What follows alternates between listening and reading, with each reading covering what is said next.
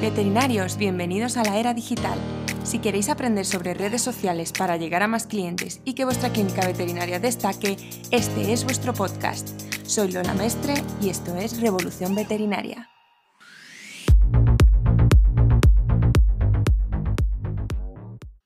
Bienvenidos al episodio número 5 de Revolución Veterinaria. Hoy vamos a hablar de tres mitos sobre las redes sociales que todos seguro que tenemos o hemos pensado en algún momento, pues hoy vamos a romper esos mitos y desmitificar, valga la redundancia, estos tres conceptos de los que vamos a hablar hoy.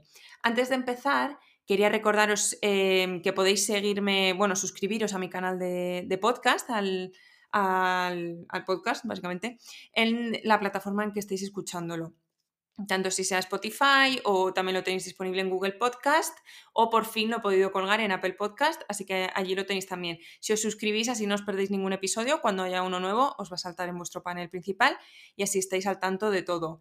Por otro lado también podéis seguirme en Instagram en arroba que es donde soy más activa y publico muchos posts pues, sobre todo este tema que nos gusta tanto, que son las redes sociales pero enfocadas hacia nuestro sector, que es el mundo veterinario y sobre todo para la clínica y el hospital veterinario. Entonces, bueno, vamos a empezar. Hoy, como os he dicho, vamos a hablar de tres mitos sobre las redes sociales. El primero es, las redes sociales pueden compensar un mal servicio veterinario. ¿Con esto qué me refiero? Eh, seguramente haya gente que tenga la mentalidad de si yo tengo una buena fachada digital, llamémoslo así, si yo tengo una buena apariencia digital o si utilizo mogollón mis redes sociales y, lo muevo muchísimo y lo hago súper bien, mi servicio, aunque sea un poco malo o tenga cosas un poquito malas, pues lo voy a poder eh, suplementar con esto o suplir. No creo que nadie, y espero sobre todo, no creo que nadie lo haga conscientemente, decir mi servicio es malo, pero voy a hacer unas redes sociales increíbles eh, para tapar los errores Espero que no lo haga nadie así, pero bueno, eh, imagino que será inconsciente. Lo que quiero decir con esto es, si hay fallos en nuestro negocio o hay ciertas cosas que no funcionan, unos protocolos que no gustan, eh, yo que sé, una sala de espera que es incómoda, un empleado que no cae bien, que no atiende bien o lo que sea, las redes sociales no nos van a salvar de esto. De hecho, aún peor, es que nos pueden incluso perjudicar, porque la gente es mucho más eh, vocal y es incluso mucho más fácil que alguien se queje eh, a través de Internet que, en persona. Bueno, eso lo sabemos todos, es muchísimo más violento poner una queja directamente cuando estás en un negocio que hacerlo luego en la comodidad de tu casa detrás de un cierto anonimato que, bueno, el perfil puede tener tu nombre, puede ser un nombre falso, no es tan directo y es lo que os digo, es bastante menos violento y agresivo para la persona que lo pone. Entonces, ¿con esto qué quiero decir? Pues que si hay algo que no gusta de vuestro negocio o hay algún problema en redes sociales, lo van a poner casi seguro, se va a expandir muchísimo más, o sea, todo el lado positivo que tenemos de las redes sociales, en este caso se pone en nuestra, en nuestra contra, va a tener muchísima más visibilidad esa queja ventaja, porque no todo son cosas negativas, en ese caso es que si hay una mala crítica o hay algún punto que vemos que varios clientes se quejan o ponen como que no les convence, pues lo podemos detectar rápido y hacer ese ejercicio un poco de autocrítica y decir, vale, pues vamos a modificar cosas que no funcionan. La verdad que es muy positivo porque tienes una conversación directa con tus clientes que a lo mejor cuando estás allí en la clínica propia no te lo llegan a decir, por, pues, pues, yo qué sé, pues porque tienen muy buena relación contigo, les da cosa decirte que eh, pues este veterinario, esta veterinaria me ha atendido muy mal o lo que sea, o el peluquero pues no me gusta cómo lo hace, le resulta un poco incómodo, pero bueno, habrá gente que seguro que por internet, al ser una cosa más impersonal de no estoy escribiendo a fulanito el veterinario, sino que estoy escribiendo a la clínica veterinaria mm, Patitas, por ejemplo, pues les es menos violento y entonces seguramente lo hagan y ya os digo, hay que recopilar esa información súper valiosa que hay mejor que saber que, lo que piensan tus clientes de ti y lo que quieren, porque diciéndote lo que no les gusta te está diciendo también un poco lo que quieren, lo que hay que cambiar. Y eso, vamos, es, es que es oro, es que cualquiera que sepa un poco de tema de mm, estudios de mercado y marketing y demás, sabe que recopilar las opiniones de los clientes es vital, vital, vital. O sea que en ese aspecto os digo, eh, que me estoy yendo un poco con los cerros de Ubeda, eh, eh, no vamos a compensar que haya un mal servicio. O sea, si hay cosas malas van a salir a la luz, aunque nuestras redes sociales sean una maravilla. Pero es verdad que en el lado positivo, pues podemos recopilar esas malas críticas, que oye, que a lo mejor son pequeñas pinceladas, no tiene que ser una reseña horrorosa que nos hunde en la miseria. Recopilarlas, implementarlas y hacer los cambios. Esto, este es un ejercicio que hay que hacerlo y hay que esforzarse en hacerlo. El, ya os digo, recopilar la información es tedioso, es un poco rollo, pero hay que estar muy atento a lo que nos dice nuestra audiencia. Este es un punto súper importante de las redes sociales y que hablábamos en otro podcast, que es una manera de comunicarse, no solo yo hablo y cuento cosas, sino que también recibo y escucho y pregunto y lo que me dicen lo pongo en práctica. Bueno, un cliente que vea que ha dicho algo que no le gusta y se ha cambiado, es tremendo el efecto y creo que nos pasará a cualquiera como cuando haces una sugerencia en un restaurante de que pongan un plato y lo ponen, dices, Dios, qué importante me siento. Pues ya os digo que es una cosa súper importante y que deberemos, debía, debemos hacerlo todos. Es un ejercicio un poco tedioso, pero hay que tenerlo en cuenta y hay que ponerlo en marcha. El punto número dos, mito número dos es, las redes sociales se traducen en ventas y resultados inmediatos. Pues no, lo siento mucho, pero no. Si es verdad que mm, nos gusta mucho el cortoplacismo, somos muy nerviosos, queremos, no, no pongo algo en, práctica y quiero que funcione ya, ya, ya. Pues desgraciadamente las redes sociales son una carrera de fondo, es lento y hay que tener mucha paciencia, hay que currar mucho, pero luego los resultados son súper positivos. Entonces, mira, por poneros un ejemplo personal mío, que así mm, eh, os podéis, yo que sé, sentir más identificados yo empecé mi cuenta de Instagram en finales de septiembre de 2019, ahora estamos en julio de 2020 y tengo eh, casi 730 seguidores. Sí, es cierto que el, el número de seguidores no es lo más importante, bla, bla, bla, pero para que veáis un poco el crecimiento. Entonces, claro, habrá gente que pensará, ah, no, bueno, es que yo si en el segundo mes no tengo mil seguidores, es que tiro la toalla. Es que eso, eh, vamos a ver, o montamos una eh, estrategia de marketing pagado y demás que nos va a conseguir seguidores, pero no los seguidores que nosotros queremos, va a ser muy complicado tener unos crecimientos tan, tan fuertes y tan grandes en tan poco tiempo. Es que no funciona así. Entonces es mucho más interesante plantearlo de, pues como me planteé, yo digo, mira, yo voy a empezar esto, es una idea que tengo, tenía como un poco esa, esa cosa dentro de querer hacerlo, digo, lo voy a hacer, voy a darme un año, a ver qué tal, y si ya al año veo que pues no me gusta, no funciona, la gente no responde, lo que sea, pues lo dejo. Pero ya os digo, daros un, tiempo larguito, yo diría, por lo menos poneros de un año aquí, de aquí a un año, perdón, y valoráis un poco cómo es la experiencia. Pero ya os digo que es, es despacio.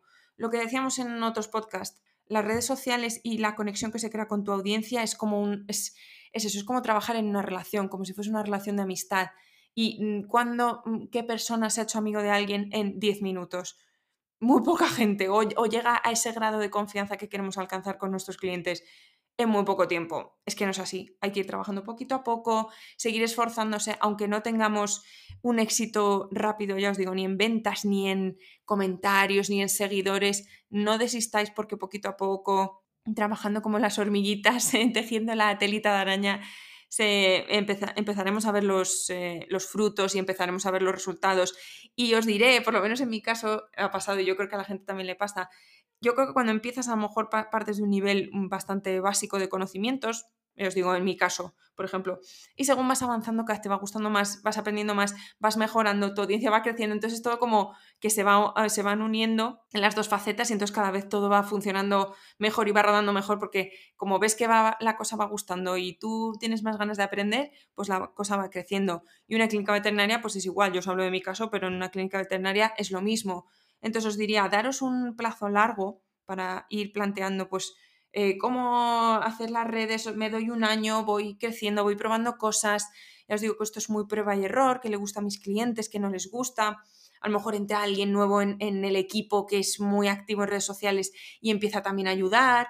Entonces, os digo, hay varios factores que pueden hacer que la cosa vaya más deprisa, más despacio, pero hay que tener paciencia. Y ya os digo, las ventas vendrán, pero hay que esperar. No podemos hacerlo todo deprisa y corriendo y también nos interesa tener clientes fieles que hayamos ido ganando su confianza, porque ganar un cliente de que viene un día por una promoción y se va es relativamente sencillo poniendo una buena promoción a un buen precio, pero tener un cliente que es fiel y que entra esa primera vez en nuestra consulta y a lo mejor nos viene siguiendo por redes sociales un montón de tiempo y, ganamos su confianza y lo fidelizamos ya casi desde el principio, es que es tan valioso, hoy estoy diciendo valioso 10.000 veces, me ha dado por ahí. Pero os digo, chicos, tened paciencia, por favor. Las redes sociales son así, es despacio, hay que currar, pero bueno, al final el resultado va a ser muy positivo y lo que hablamos siempre, hay que estar en redes sociales, hay que tener presencia digital. Así que no nos podemos permitir rendirnos ni tirar la toalla. Y si no, para eso estamos nosotros, eh, todo, todo, el grupo de, de, veterinarios que estamos ahora muy activos en redes sociales y que hablamos sobre estos temas, eh, aprender de ellos porque mm, yo también aprendo mucho de ellos. Otro día haremos un podcast de las cuentas que, que me gustan mucho de, de, otros veterinarios que están presentes en redes sociales. Aprender de ellos que os van a, ayudar un montón y seguro que, que si queréis incluso pedirles ayuda, os van a ayudar sin ningún problema. El tercer mito que tenemos hoy para comentar es las redes sociales son gratuitas. Y esto no es cierto eh, en el sentido de... En el sentido así como más definición de gratuito, tal vez sí puedan serlo, pero si lo, lo extrapolamos un poco a lo que es gratis y lo que no es gratis, yo os digo que no, no son gratuitas.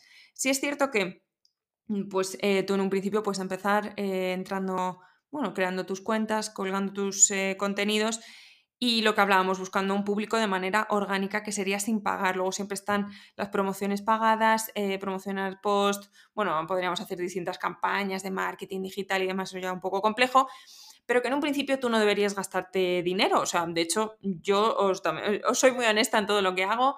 A día de hoy no he hecho ninguna promoción, ni en, bueno, en Instagram, eh, con el podcast tampoco. O sea, no he metido dinero como tal para promocionar mis posts. Sí que he invertido, pues a lo mejor en un buen micrófono en este caso, pues puedes invertir en una buena cámara de vídeo, cosas de esas. Pero directamente yo no he hecho ninguna promoción. Entonces, de momento para mí, como en el sentido, ya os digo, en el sentido más estricto de la palabra gratis, eh, ha sido gratis. Pero claro, tenemos que tener en cuenta todo el tiempo y el esfuerzo que requiere llevar unas redes sociales correctamente. Y tenemos que valorar también nuestro tiempo como si fuese, no vamos a decir dinero, pero tiene un coste, claro, porque nuestro tiempo es en lo que gastamos, pues podríamos estar eh, haciendo tareas de ocio, divirtiéndonos con nuestra familia, de viaje, lo que sea, y en cambio estamos eh, gastándolo, pues, suena un poco mal gastándolo, pero estamos gastando este tiempo en desarrollar nuestras redes sociales y nuestras cuentas de Instagram o de Facebook y demás. Entonces, claro, ¿eso es gratis o no es gratis? Eso ya, yo mi tiempo lo valoro mucho y creo que todos lo deberíamos valorar. No podemos quedarnos solo en el, ay, pues eh, porque podréis pensar muchos. Claro, es que una campaña de marketing digital es muchísimo más barata que una de marketing tradicional.